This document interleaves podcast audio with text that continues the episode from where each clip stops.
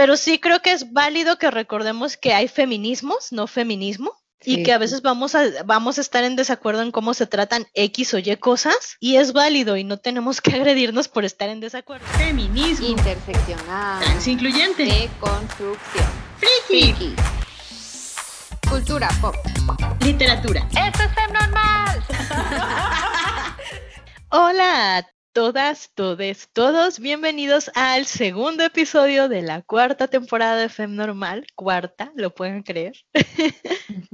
Yo soy Edna Montes. Y yo soy Merce Garcés, bienvenides. Y en este episodio queremos hablar como de un tema, pues no quiero decir que está de moda, pero sí quiero decir que alcanzó su punto más alto en fechas recientes por las redes sociales y es la cultura de la cancelación. Sí, es como un fenómeno que se ha venido dando eh, desde hace unos cinco o seis años para acá. O sea, como, como que ya es más común que te cancelen en redes por algo que dijiste o porque alguien se ofendió por lo que dijiste o que alguien malinterpretó lo que dijiste, etcétera, etcétera, ¿no? O sea, como que ya se hizo un merequetengue. Sí, sí, sí, es un merequetengue, me encanta esa palabra.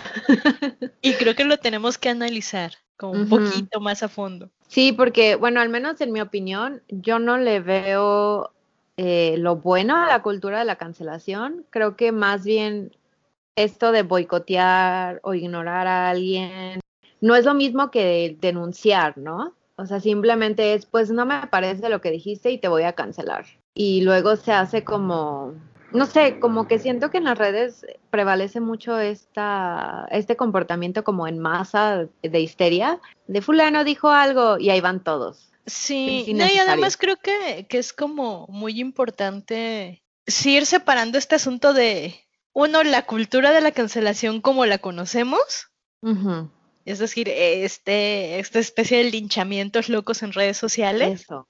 ujú, eso, separarla de la denuncia, sí. que es muy diferente un movimiento tipo Me Too a, a la cultura de la cancelación, por ejemplo. Y pues esto es como una hidra, ¿no? Le cortas una cabeza y le salen dos. También pensar mucho en, en este asunto de cómo la gente conservadora está utilizando el término de cultura de la cancelación como para hacerse las víctimas Sí, es un arma para propios ellos. discursos Ujú. de odio. Ajá, exacto, que lo utilicen como arma. Sobre- bueno, sobre todo en Estados Unidos, eh, hasta ahorita en mi experiencia, como que México no, no, no, no reaccionan así, o sea, porque cuando tú entras en un diálogo, en un debate en redes sociales, obviamente la crítica y la respuesta es parte del paquete, ¿no? O sea, neta esperas mandar así, mandar una bomba y que nadie reaccione, nadie diga nada, que te dejen en paz. No mames, o sea, entonces no estarías mandando esa bomba obviamente siempre va a haber alguien que te va a responder y a veces en redes se pueden armar debates chidos, ¿no? Esa es como la parte bonita. La espada de doble filo es que así como se puede armar el debate chido, o sea, se te pueden amontonar y linchar y la persona, o sobre todo los conservadores en Estados Unidos, luego, luego es, me están censurando, es mi derecho de, este, ah, ¿cómo dicen? El free speech, Sí, hablar como libertad libremente. de Ajá, expresión. libertad de expresión, o sea, no me pueden decir que no porque me censuran, y es así como de, a ver, son peras y manzanas. Sí, todos tenemos libertad de expresión en redes, pero una red social es una empresa privada, para empezar. O sea, si tú rompes las reglas de esta empresa, te van a sacar y, y- y no te van a dejar eh, reabrir tu cuenta.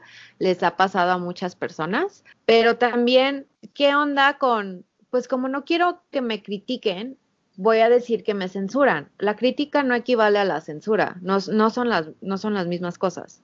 Sí, es que además este discurso conservador, no solo en Estados Unidos, ya mucho más frecuente en América Latina, en España y en otros lugares del mundo, tiene mucho que ver con su idea de que los discursos de odio son opiniones. Ajá. Y, y eso es algo, sí. eso es una línea que no debemos cruzar. Ah, mi opinión es que me gusta más el frío que el calor, ¿me explico? Eso es una opinión. Ajá.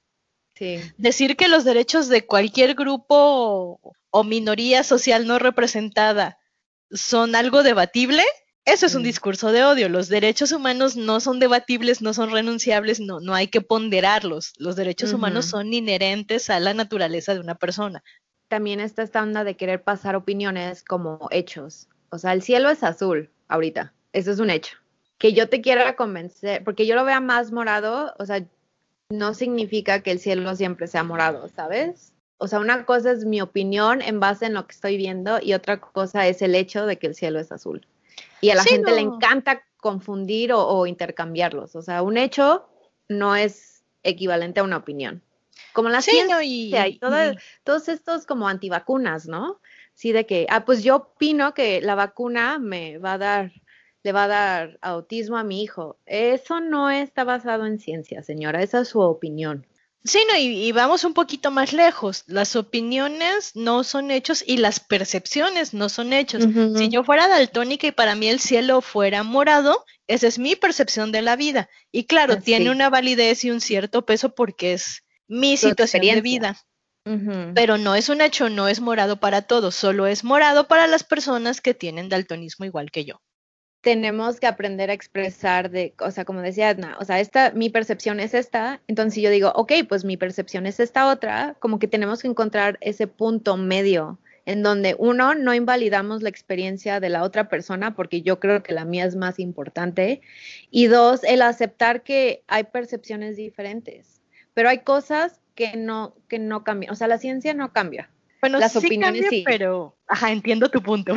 Sí, o sea, como que hay cosas inherentes y hay cosas que pueden ir como variando, pero no son lo mismo. Y creo que, bueno, un punto importante aquí de la cultura de la cancelación tiene que ver con que no podemos perder de vista que las redes sociales están hechas para ser tóxicas. O sea, no dudo que hay Sí. debates muy padres que se arman y que si todos somos muy buenos usuarios, se pueda crear un ambiente seguro para el debate, el conocimiento o nada más para divertirnos. Pero el hecho es que los algoritmos están planeados para crear polémica porque eso es lo que hace que la gente interactúe. Por la naturaleza de Twitter, de Facebook y de otras redes sociales, es mucho más sencillo que temas horrendos y peleas, etcétera, etcétera, crezcan a que algo muy bonito crezca como, no sé, fotos de focas bebés. Sí, estoy de acuerdo. Y también remite como, bueno, la idea original de las redes sociales, pensando en Twitter, por ejemplo, era darle a todo el mundo una plataforma. O sea, como que todos tienen la misma plataforma y ya conforme tú la crezcas o si no interactúas, o sea, eso va a impactar en tu experiencia de la plataforma, pero pues también ya, ya llegamos a un punto en donde vimos que hay discursos de odio que están siendo aumentados porque les, les dan la misma plataforma, ¿no? Y también entonces ya entramos a un debate de, pues tal vez no todo el mundo merece tener el acceso a esta plataforma porque lo está usando para promover, no sé, quitarle derechos a la gente trans o hablar o, o esparcir su misoginia, ¿no? Que también, o sea, eso también es válido revisarlo. Sí, bueno, es que creo, creo que un gran caso de, de esta gente que, que utiliza la idea de cultura de la cancelación para victimizarse es la escritora que no debe ser nombrada. Ah, ya sé, ah, ya sé. Aquella que Pero- no podemos nombrar, sí. Sí, aquella que no debe ser nombrada. Pero vamos, es, es que es un asunto complicado aquí. Y creo que Mercy y yo lo hemos platicado mucho, así como en corto, en privado, en, nuestras charlas normales de amigas que no son podcast. En que no grabamos. que no grabamos, eh, en el aspecto de que no condonamos la violencia. O sea, incluso si la escritora que no debe ser nombrada tiene un discurso transfóbico, complicado y pesado, jamás vamos a condonar que nadie le escriba diciendo que ojalá la maten, la violen o Ah, le hagan sí. cosas horribles.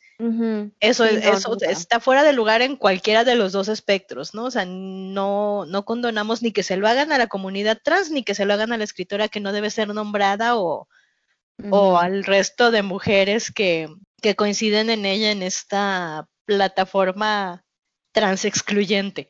Pero creemos que es muy necesario que haya confrontación y que alguien le diga a escritora que no debe ser nombrada, oye, ¿sabes qué? No, las cosas no funcionan así. Tienes una plataforma enorme y estás desinformando. Nadie quiere hormonar niños pequeños.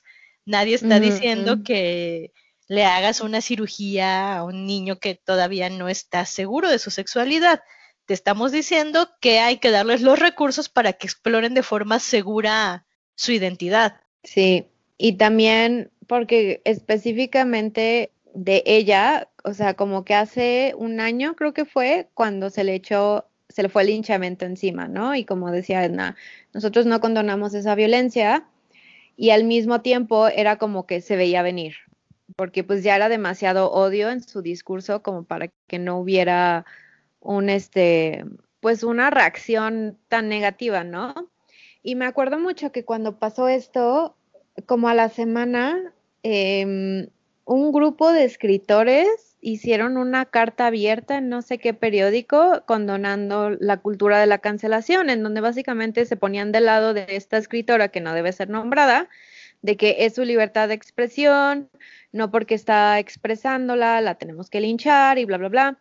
Y fue como súper triste ver los nombres que estaban en esa carta, porque como que la idea era buena, pero a través de su carta básicamente estaban diciendo, no, no la toquen, porque no queremos que no la toquen, porque si la tocan a ella nos van a tocar, nos va a tocar a todos. Y era como muy, muy desde un punto de privilegio, que como que se ve que ellos no, realmente no estaban analizando, nada más no les pareció el linchamiento porque nadie se quiere poner en esa posición, ¿no? Y, y volvemos a lo mismo de este uso de que pues no me puedes decir nada porque entonces me censuras. Y es como, no, chavos, la crítica no equivale a la censura. Sí, estuvo súper feo el linchamiento que le tocó, pero al mismo tiempo no puedes decir, ay, no le diga nada porque pobrecita, si su discurso está lleno de odio. Sí, y además aquí, justo aquí es un buen momento para hablar de las disparidades de poder en, en la supuesta cultura de la cancelación.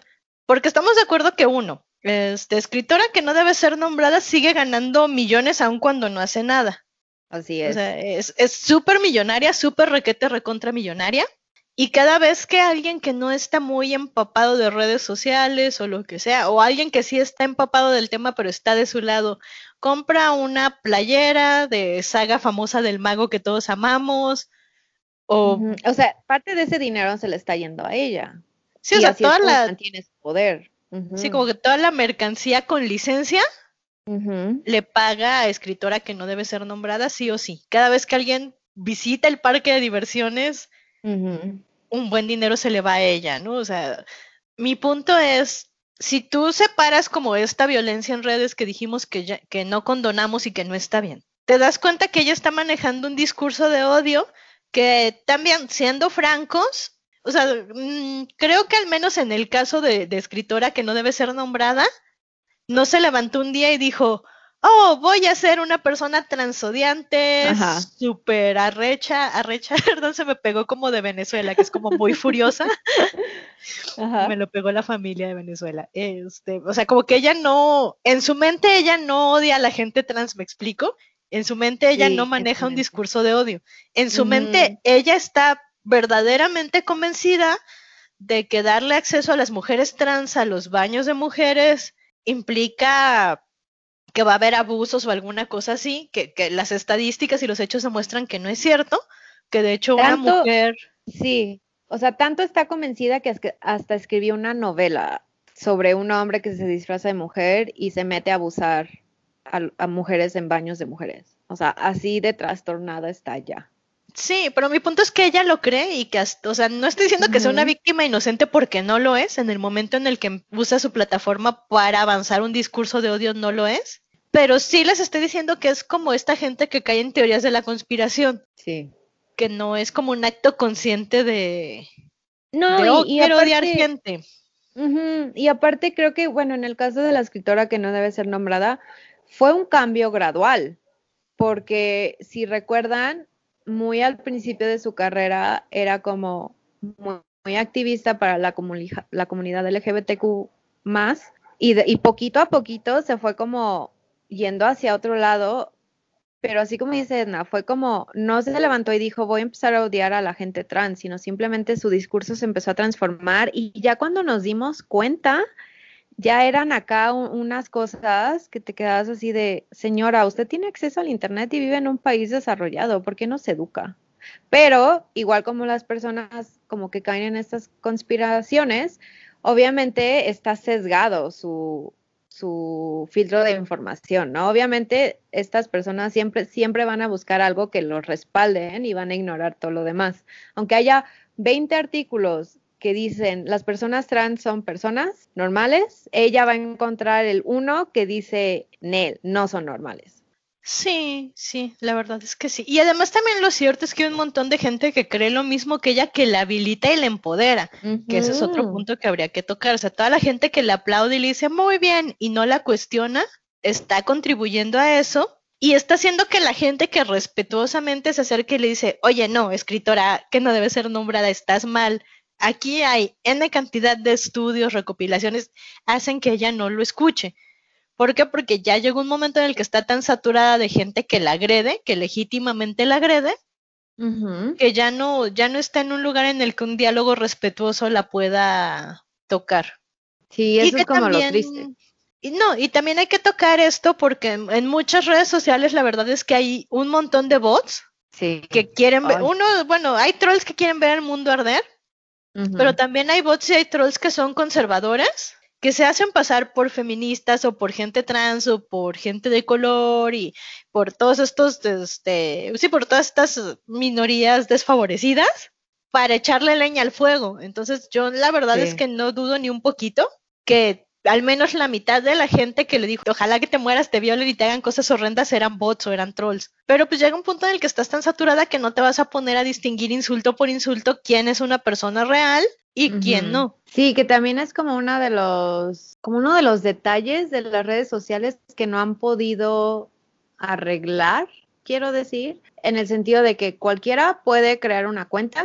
Si tú quieres tener cinco cuentas de Twitter, las puedes sacar con la mano en la cintura, no hay problema, nunca verifican realmente si eres un humano y esas cinco cuentas las puedes tener para diferentes cosas, como dice Edna, o sea, realmente ser bot y crear bots es súper fácil, súper fácil. Lo mismo sucede en Facebook, lo mismo sucede en Instagram, tanto así que, por ejemplo, Instagram ya ha tenido que, que co- como que cada cierto tiempo limpian como las cuentas falsas o las cuentas vacías, porque saben que hay personas que compran bots para hacer parecer que sus seguidores sean tantos o tantos miles más de lo que realmente son, porque la realidad es que entre más seguidores tienes en una plataforma social, más acceso vas a tener como a hacer, a trabajar con marcas o que te consideren líder de opinión. O sea, la neta es que las redes sociales sí han como propiciado este terreno para que la gente que realmente no debería hacerse famosa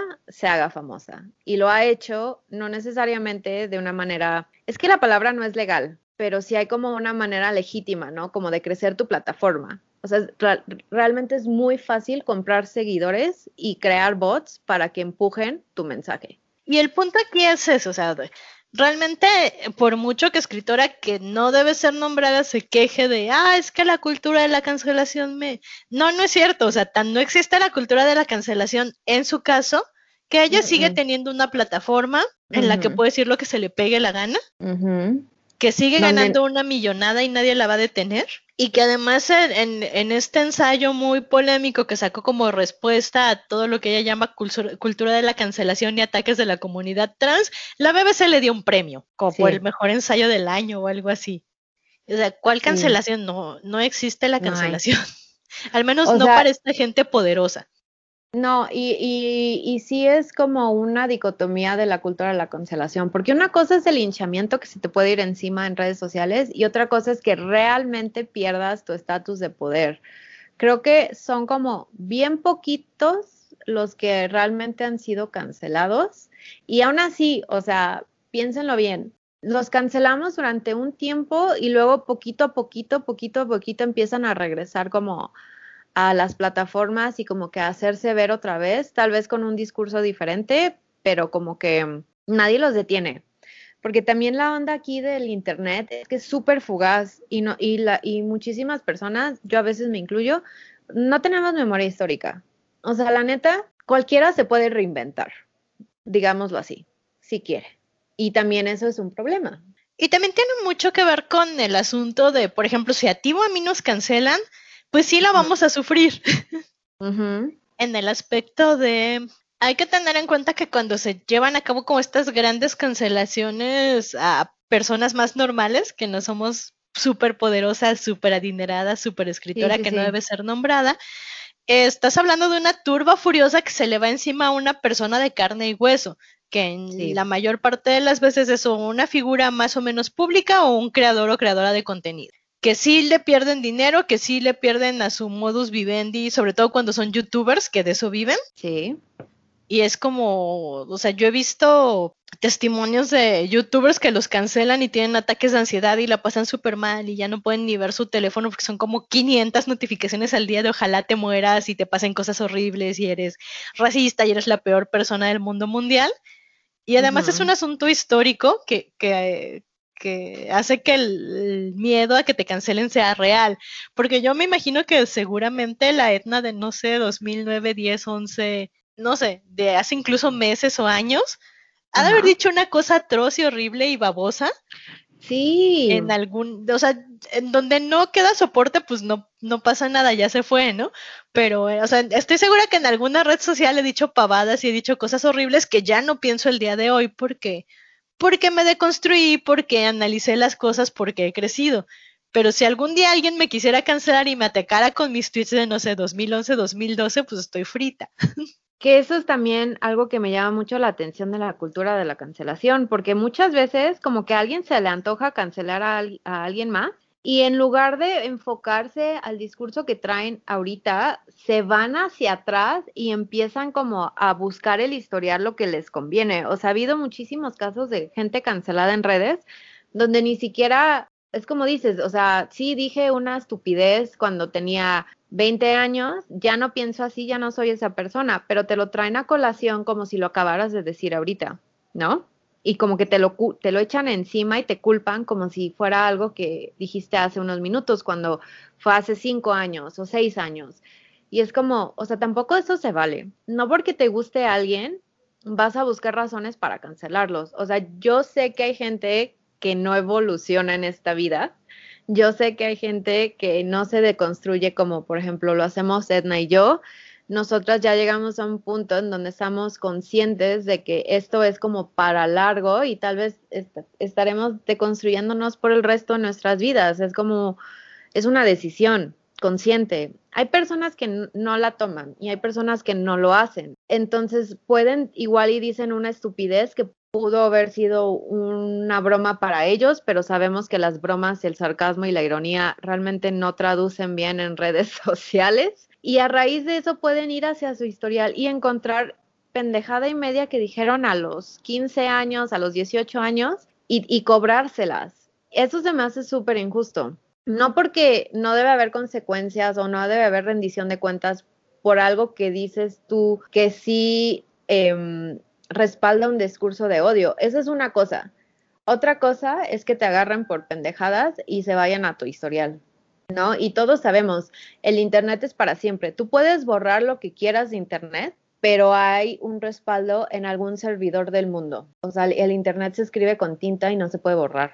Sí, además creo que es muy importante hacer énfasis en esto de que es para siempre y demás, porque sí, claro, tú podrías pagar y contratar una aplicación que consistentemente borre tus tweets viejos, que es lo que hacen Uh -huh. muchos influencers, ¿no? Que pagan esta, esta app que cada X tiempo es como, ah, bueno, los tweets de más de un año los borro, adiós, adiós, adiós. Sí, sí, para sí. evitar o, estas broncas. O, o cualquier red, red, social también te da como la opción de depurar tu perfil. O sea, si tú ya no quieres, si tú quieres que tu perfil sea, esté en blanco, lo puedes activar y borra todo, pero no desaparece del internet. Ah, sí, no. Pero creo que es aquí donde tenemos que hacer énfasis en la gente cambia. La gente sí, cambia, claro. la gente se arrepiente, la gente a veces dice pavadas horribles y se disculpa de la mejor forma que puede y rectifica.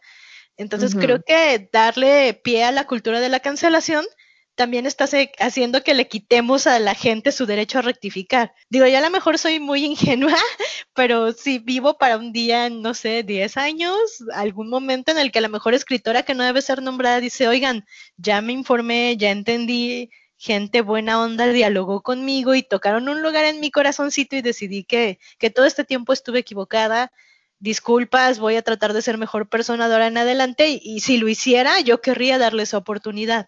Yo también, yo sí creo que la gente merece esta oportunidad, también estoy completamente de acuerdo contigo y de verdad creo que el problema de la cultura de la cancelación es que no solo les quita esa posibilidad, sino también como que puede hasta traer como sentimientos negativos de, pues no me quieren, pues no me quieren y no tengo por qué cambiar, ¿sabes? Como esta agresión que también la gente luego saca en redes, así como de, pues así soy y qué. Y eso tampoco se, o sea, eso tampoco está chido. Sí, no, pero creo que creo que ahí tenemos que manejar muy bien este asunto de confrontación versus agresión. Sí. O sea, yo nunca me voy a cansar de decirle a la gente transodiante o fascista, etcétera, etcétera, cosas que para mí son como moral, éticamente incorrectas en redes sociales. Oye, por ahí no es de la forma más amable posible, porque ya quedamos que agredir no, no soluciona Ajá. nada ni los va a hacer replantearse las cosas.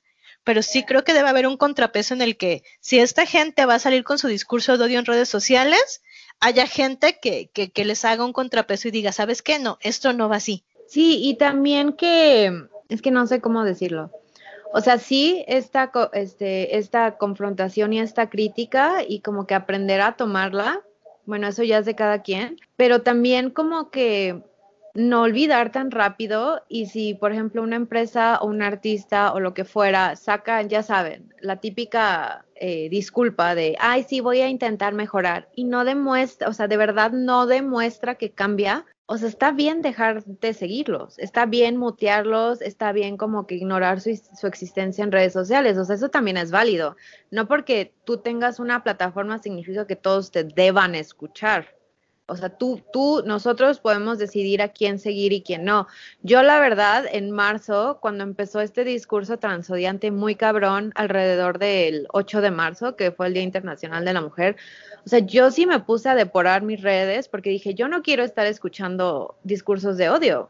O sea, son mis redes. Yo quiero poder eh, personalizar mi experiencia y una de esas cosas va a ser dejar de seguir gente que va en contra de mi moral y mis principios éticos. Y siento que se nos olvida que eso es una opción. Sí, sí, a menudo se nos olvida que, porque existe como esta culpa de borrar o bloquearnos. ¿Cómo voy a borrar a fulano o a mengano en mis redes sociales si somos súper amigos? Pero uh -huh. no estoy tan de acuerdo en lo que dice. Pues lo puedes mutear o lo puedes borrar según. Oh, uh -huh. Sí, sí puedes, o sea, y no te deberías seguir culpa. O sea, yo sé que ya sabes estos, estas bromas de si no tomas una foto o lo tuiteas y lo subes, entonces no pasó. Siento que ahora nuestra experiencia social está muy ligada al Internet, también por la pandemia y todo lo que ha sucedido el, el año pasado, que todo tuvo que ser virtual. Tú puedes decidir vivir tu vida desconectada. Eso también es válido, pero también se nos olvida. No, y también creo que hay un asunto de este coso por asociación, ¿no? Como que si por X o Y cosa yo dijera algo malo y uh -huh. de la nada la gente decidiera cancelarme, entonces probablemente se irían contra ti o contra mis amigos de, pero ¿por qué eres amigo de esta horrible persona asquerosa que dijo esto mal? Y es como, pues, sí. no sé, o sea. Sabes que también es un gran problema el doxing. O sea, no solo es el hinchamiento, también corres el riesgo de que alguien filtre tu información personal en redes y que te empiecen a atacar en la puerta de tu casa. O sea, eso tampoco se vale. Sí, no, o sea, creo, creo, que también, o al menos esperaría que este año de pandemia nos deje la lección de, de que los espacios virtuales también son espacios reales. Uh -huh. Como que siempre, sobre todo porque en redes hay mucha um, oportunidad de ser un anónimo o una anónima que va por ahí diciendo cosas horrendas y en realidad hay una responsabilidad ahí, ¿no? O sea, que no sea un espacio físico donde nos podemos ver, tocar, oler, sentir, no significa que no haya personas y vidas reales puestas en la red a quien se les puede hacer daño. Sí, como que es mucha responsabilidad ser un usuario de redes sociales, pero se nos olvida esa responsabilidad también. Y creo que el problema de la cultura de la cancelación es que es, es como muy de desechar personas, ¿no? De, ah, pues esta persona ya no me sirve.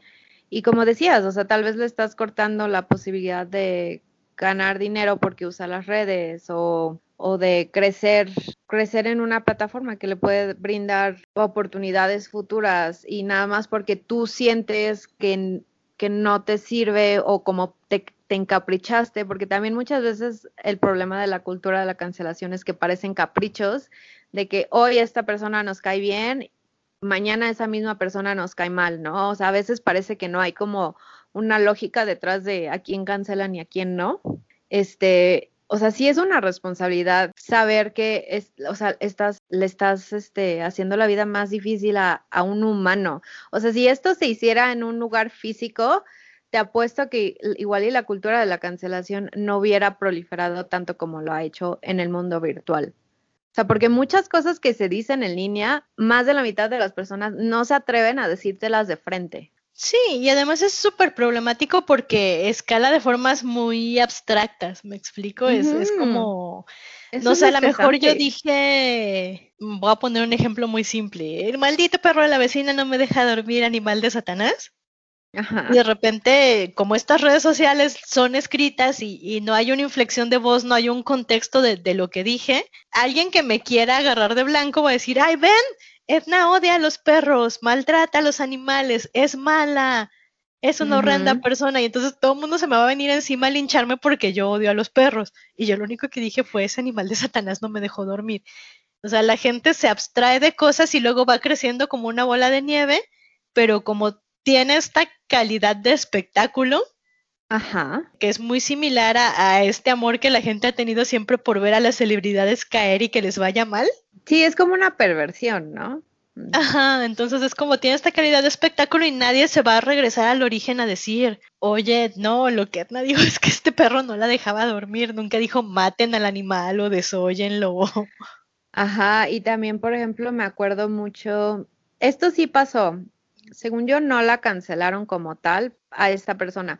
Me acuerdo cuando salió este libro hace un año, o sea, ¿tú puedes creer que apenas fue hace un año cuando salió American Dirt, Edna? Oh, no, Un lo- nunca lo voy a olvidar, yo, yo fui de la turba enfurecida, perdón. No, no, no, o sea, libro sí, pero ¿te acuerdas que Yalitza Aparicio subió una foto con el libro y nada, lo único que dijo fue, eh, me mandaron este libro, qué ganas de leer, algo así, ¿no? Güey, no dijo nada en apoyo de este libro horrendo, no dijo nada en apoyo a la autora que usó nuestra experiencia como mexicanos como para vender, ¿sabes? O sea, ella no dijo nada, pero la turba se le fue encima a Yalitza Aparicio. Mala onda. No creo que la hayan cancelado, pero creo que sí fue como algo que, que le echó leña al fuego para ir a cancelar a esta autora, porque esta autora sí la cancelaron, según yo. Pues sí, no. Es que, de nuevo, es un asunto del balance de poder, ¿no? O sea, esta doña fingió ser, bueno, no voy a decir que fingió ser latina, porque sí tiene como una abuela o Acen- bisabuela de Puerto Rico, o, si no mal recuerdo. Pero ella toda su vida y toda su carrera se definió como blanca. Y de repente resulta que cuando sacó este libro ya era latina. Ajá, cuando le así como, ajá, alarma roja, ¿no? Y me encantaría decir, ah, sí la, sí la cancelamos y logramos algo, pero la neta es que te digo, yo fui como esta gente furiosa, enardecida, que leyó el libro en un día para marcar todas las inconsistencias, todas las faltas de respeto a la cultura mexicana, a los migrantes, la falta de investigación. Dicho sea de paso, este, es un libro mal escrito además. O sea, sí, sí, es como esta novela de, oh, pobres latinos migrantes sufren un montón que eh, ah, se me hace muy como Green Book, ¿sabes? O sea, este tipo de contenidos que hacen los gringos, blancos Sí. privilegiados, para sentirse mejor porque son empáticos y, ay, cómo sufren los negros, cómo sufren los latinos, cómo sufren los migrantes, ay, me conduele su dolor y si, me, y si sufro por ellos, entonces no debo ser una mala persona. Ok, voy a cerrar el libro, se acabó esta película, tada, mi vida de privilegios donde no me importa a nadie. Sigue, sigue como si nada.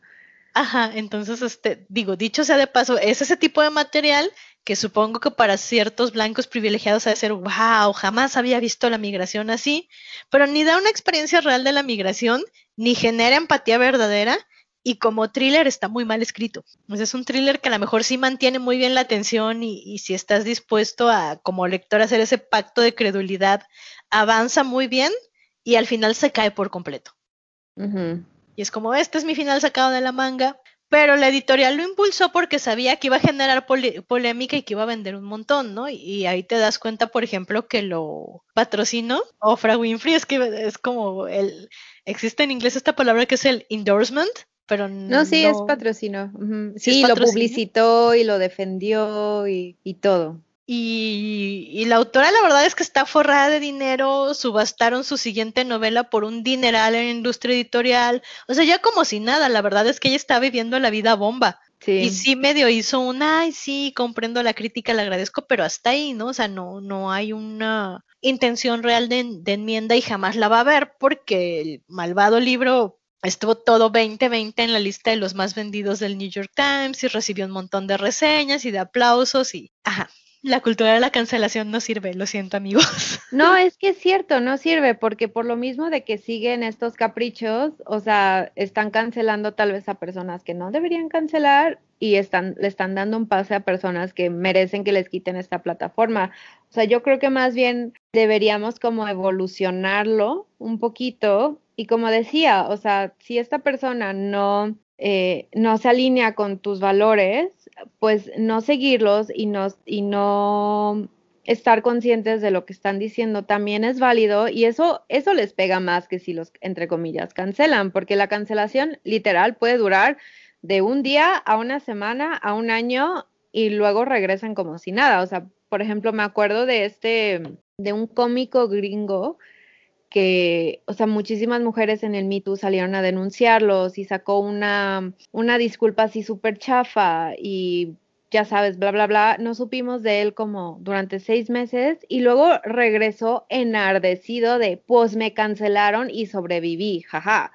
Y lo usa para, como material para su espectáculo. Entonces también hasta parece como un pin de honor para ciertas personas, que tampoco es justo porque demuestran que realmente no han cambiado, no han evolucionado y mantienen su plataforma intacta. Sí, sí es que sí es como, ouch, no hay forma de ganar ahí.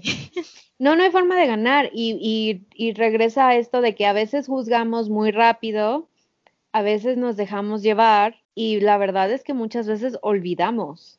Y entonces más bien hay que empezar a como depurar esos, esos perfiles sociales y dejar de darle voz a las personas que están haciendo un mal.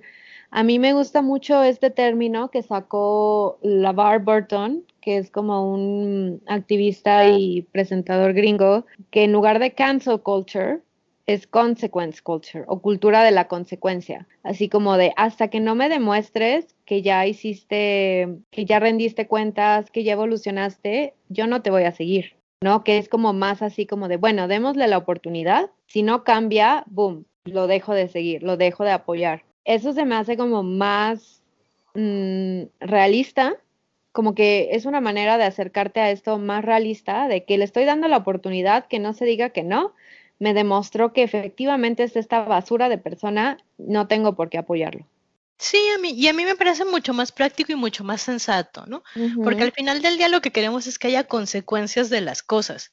Sí. O sea, que si tú eres como transodiante o misógino, reconsideres y cambies y hagas, eh, trates de enmendar en medida de lo posible tu error y de ser restitutivo con la gente a la que le hiciste daño. Pero si les, si les estamos creando este espacio tóxico donde pueden decir, oh, yo soy la víctima, qué horror, ven cómo si toda la gente es violenta, BBC, dame mi premio por mi ensayo, en realidad nos estamos haciendo más daño que bien en general, ¿no? Porque no solo estamos abriendo una puerta a la agresión, tampoco estamos logrando ningún avance por medio de diálogos tranquilos, equitativos, racionales. Sí, y como que eso es lo que le hace falta a toda esta cultura de la cancelación. Es como, no es justificar, pero sí es como entender, ver si, por ejemplo, si alguien dice algo racista, entender por qué lo dijo, de dónde vino, si fue mal interpretado, porque mucho de, la, de esta cultura de la cancelación es que alguien malinterpreta o no entendió el sarcasmo o lo que tú quieras. Y ya si realmente fue una falta, pues de darle la oportunidad de rendir cuentas y sufrir las consecuencias y ya demostrar que sí cambió. Porque pues a final de cuentas, si estas personas no cambian, y lo estamos viendo ahorita, estas personas no cambian y siguen teniendo un chingo de seguidores, eh, se impulsa su discurso de odio y no es justo. Porque así como hay gente que lo dejamos pasar, hay muchísimos activistas que, por ejemplo, reciben un chingo de odio diario por, por lo que han decidido luchar. O sea, un buen de activistas LGBTQ más reciben odio diario simplemente porque forman parte de esta comunidad. Y eso no es justo. Sí, creo que también tenemos que, o al menos yo, yo lo he visto mucho últimamente cada vez que arde Feministland en redes sociales. Sí. Y cre- creo que también como feministas, nosotras tenemos que, que hacer esta chamba y cuestionarnos hasta dónde va nuestra agresión, ¿no? Porque, ok, yo estoy en, totalmente en desacuerdo con esta gente trans ex- excluyente y transodiante y no les voy a seguir el juego, las voy a confrontar.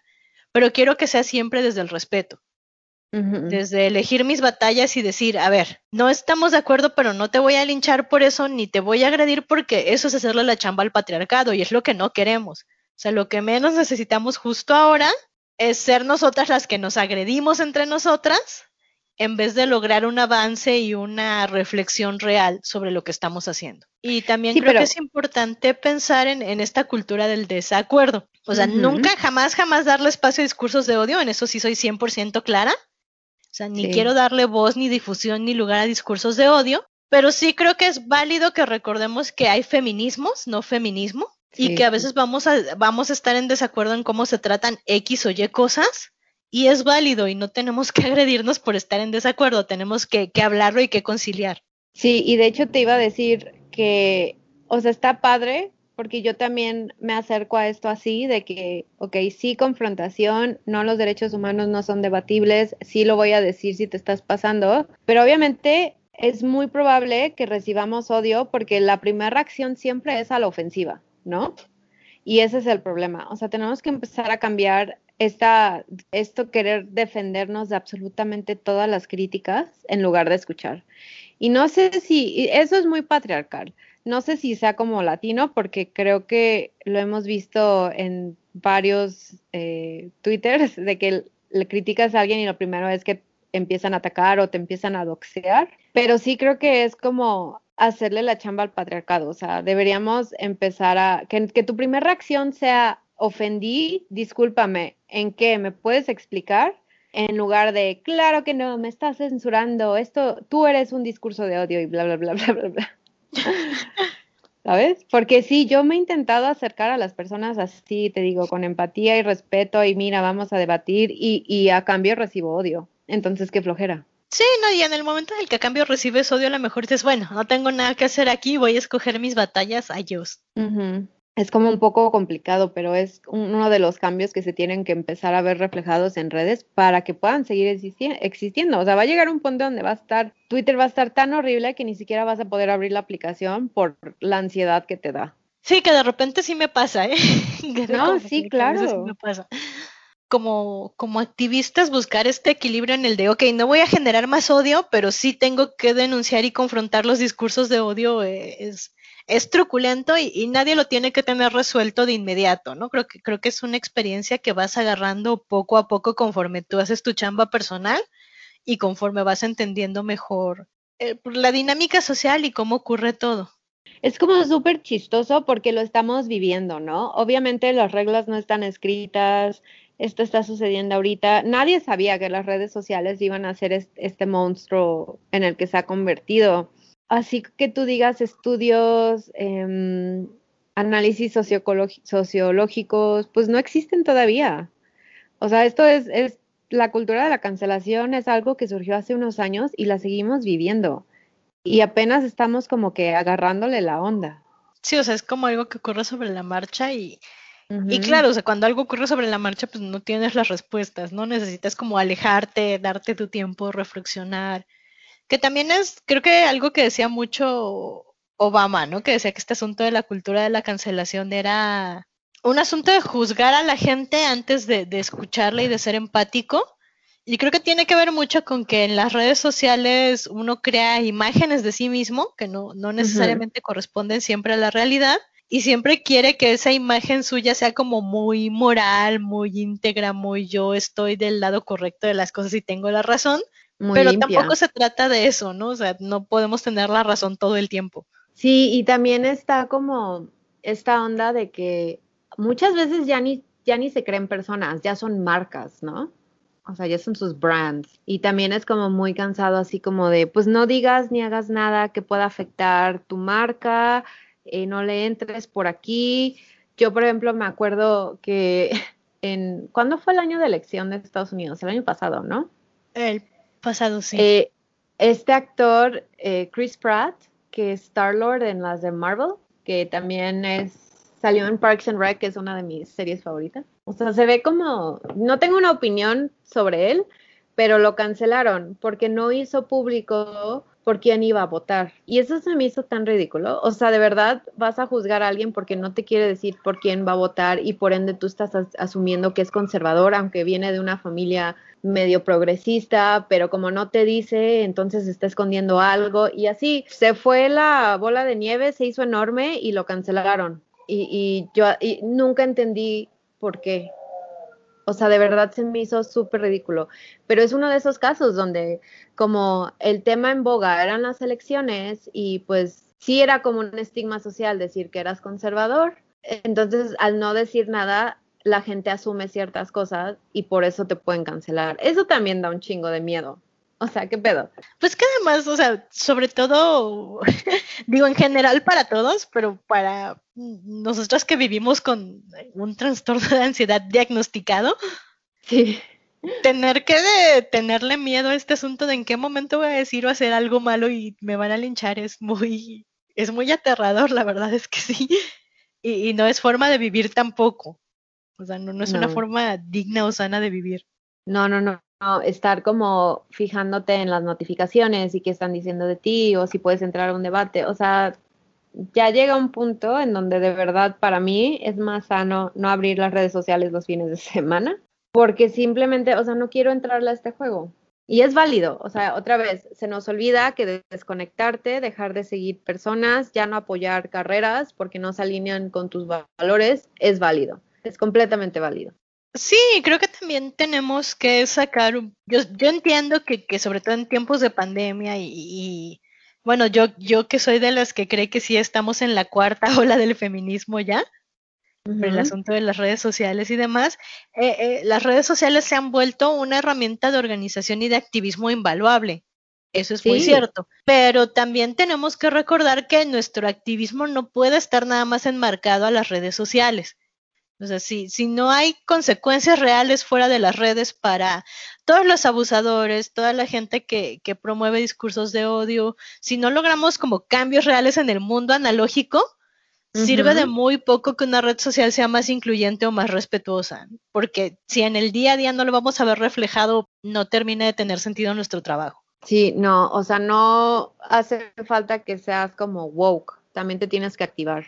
Y pero tú puedes elegir la manera en la que quieres participar, ¿no? Si quieres salir a protestar es válido, si quieres este apoyar eh, caridades y asociaciones civiles con dinero también es válido, dar tu tiempo es válido, pero no se puede quedar en solo postear una imagen bonita. Em, si quieren empezar un podcast como nosotras, también es válido.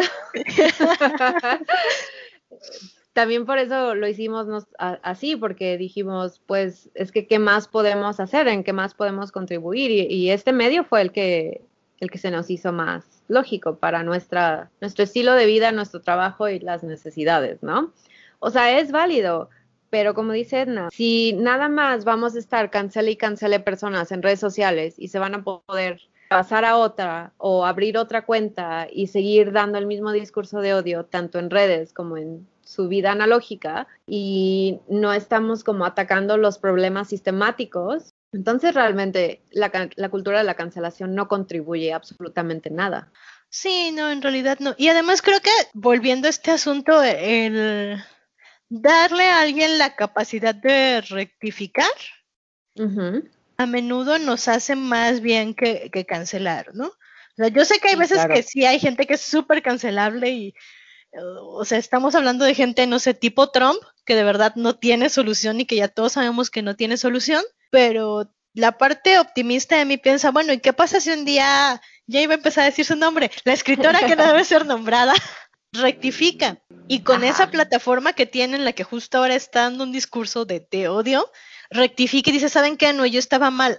La, la opinión de cuánta gente va a cambiar, cuánta gente va, que estaba en este trip malsano va a recapacitar con ella. Sí, o sea, como que vale la pena dar esa oportunidad, eh, pero también creo que llega un punto en donde cuando no demuestran ese cambio o no sé, bueno, como dices, yo creo que te estás viendo bien buena onda en decir, ojalá en 10 años, yo no sé.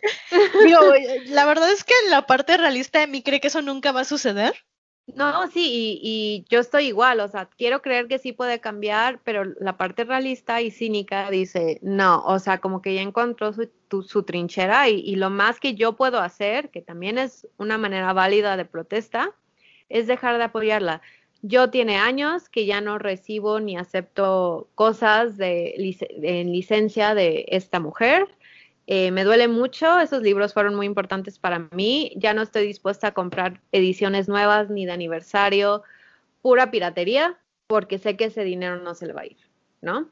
Y tenemos que estar conscientes que nuestro poder de compra es lo que hace millonarios a la gente. O sea, esta mujer es millonaria por todos los libros y toda la mercancía que le compramos y, las películas y todo eso, ¿no? O sea, es válido decir, a partir de ahorita ya no tienes mi apoyo y en lugar de cancelarlo, simplemente dejar de apoyar, mutear y pasar a otras cosas. Sí, digo, a mí también me duele porque tenía muchas ganas de ir al mentado parque de diversiones, pero está bien, decidí que no voy a ir y también ya no compro ninguna mercancía con licencia.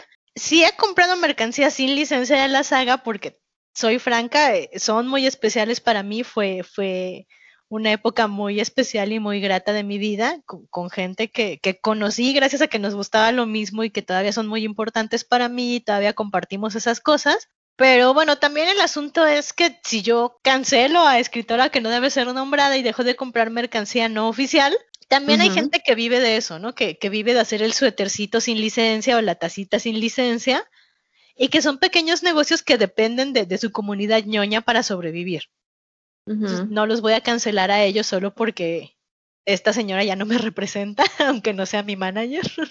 No, ya sé, no, pero es que sí es cierto. O sea, hubo un tiempo en donde parecía que era buena aliada y de repente se nos destampó. Es lo que es, fin, tomó sus decisiones. Sí, y digo, bueno, o sea, quiero mantener, parte de mí es como muy idealista y quiere mantener esta fe en la humanidad de, bueno, van a rectificar, parte de mí sabe que no, pero bueno, en el Inter nada, tenemos que balancear esto, ¿no? O sea, sí confrontar, sí no darle pie al discurso de odio, pero no agredir. Sí, no, nunca agredir, nunca responder violentamente, saber que dejar de seguir y no poner atención es completamente válido. Y, y bueno, así como conclusión, pues la, la cultura de la cancelación realmente no funciona, pero la rendición de, cuentas y las consecuencias pues sí funcionan, ¿no? Dejar que las personas te demuestren que sí están dispuestas a cambiar y que lo estén haciendo y estar checando más o menos si sí es algo que se ha mantenido, porque pues está chido que cada quien suba sus disculpas acá en su aplicación de notas y si las has visto, así que escriben su disculpa y nada más suben el screen, la captura de pantalla. La captura de pantalla. Y además a veces está subrayado en rojito. Sí, sí, sí. O sea, está chida tu disculpa, pero más bien demostrar en acciones. Y si pasa cierto tiempo y no demuestran, entonces ahora sí, dejar de seguir. No cancelar, porque la cancelación, bueno, o sea, como decía, o sea, hay gente que sí merece la cancelación, pero como que no hay que juzgar tan rápido. O sea, a veces las personas cometen errores y está bien, así es como crecemos y las redes, o sea, las redes sociales ya son parte de nuestras vidas. O sea, yo no me puedo imaginar un, un mundo ya donde dejen de existir y ya no estemos conectados. Entonces, más bien es actuar y exigirle a las redes que implementen como que sí cumplan con su lado de las políticas, ¿no? Que no sea tan arbitrario y que pues ni modo, o sea, no todo el mundo merece tener la misma plataforma si lo va a estar usando para discursos de odio. Sí, sí, digo, sí, creo que es como gente, me gusta como trasladarlo a, este asunto físico, ¿no? O sea, como persona que vive en un municipio, colonia, alcaldía, lo que sea, normalmente cuando hay elecciones se espera que, que conozcas las propuestas de tus representantes, votas y decidas quién va a tener cierta gobernanza en el territorio en el que vives que afecta a tu vida, ¿no? Y creo que las redes sociales son más o menos lo mismo. O sea, un buen ciudadano digital tendría que cuidar de, ser un buen ciudadano en los espacios digitales, de ser un buen usuario de redes sociales, de no fomentar discursos de odio, agresiones, todo lo que no queremos que ocurra en las redes, hay que empezar por no fomentarlo nosotros, pero también hay que exigirle a esta gente que tiene gobernanza porque a fin de cuentas como que existe esta idea de que las redes sociales son gratis y por eso no podemos exigir cosas. Y es totalmente falso. es una mentira. La mercancía somos nosotros, nuestra información, nuestros datos y que seamos usuarios es un pago y es un pago bastante fuerte. No, y aparte son empresas privadas, o sea, neta, no lo hacen con la bondad de su corazón. Esta es una empresa, están ganando dinero. Ellos pueden, o sea, ellos pueden, pueden bloquear y sacar a alguien con la mano en la cintura, tanto así que, o sea, todas las redes ya sacaron al Trump, ¿no? Sí. Y, y, y lo siguen manteniendo afuera. Sí, justo nuestra parte es esa, ¿no? Decir, a ver, te voy a exigir y, y si estás irrumpiendo tus políticas, si estás comprometiendo mi seguridad o mis datos, me voy a salir de aquí, porque no es un ambiente sano para mí. Sí, como que hay que cambiar nuestra perspectiva de, de las redes sociales.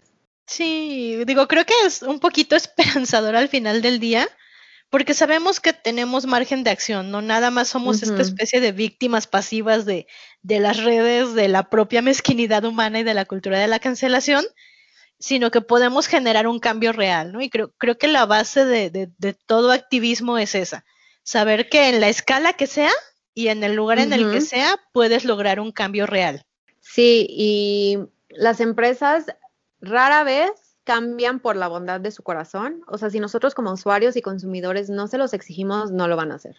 Así de simple, ¿no? O sea, acuérdense siempre que estas son empresas privadas y se les puede exigir como consumidor, porque como decía Edna, nosotros somos la mercancía.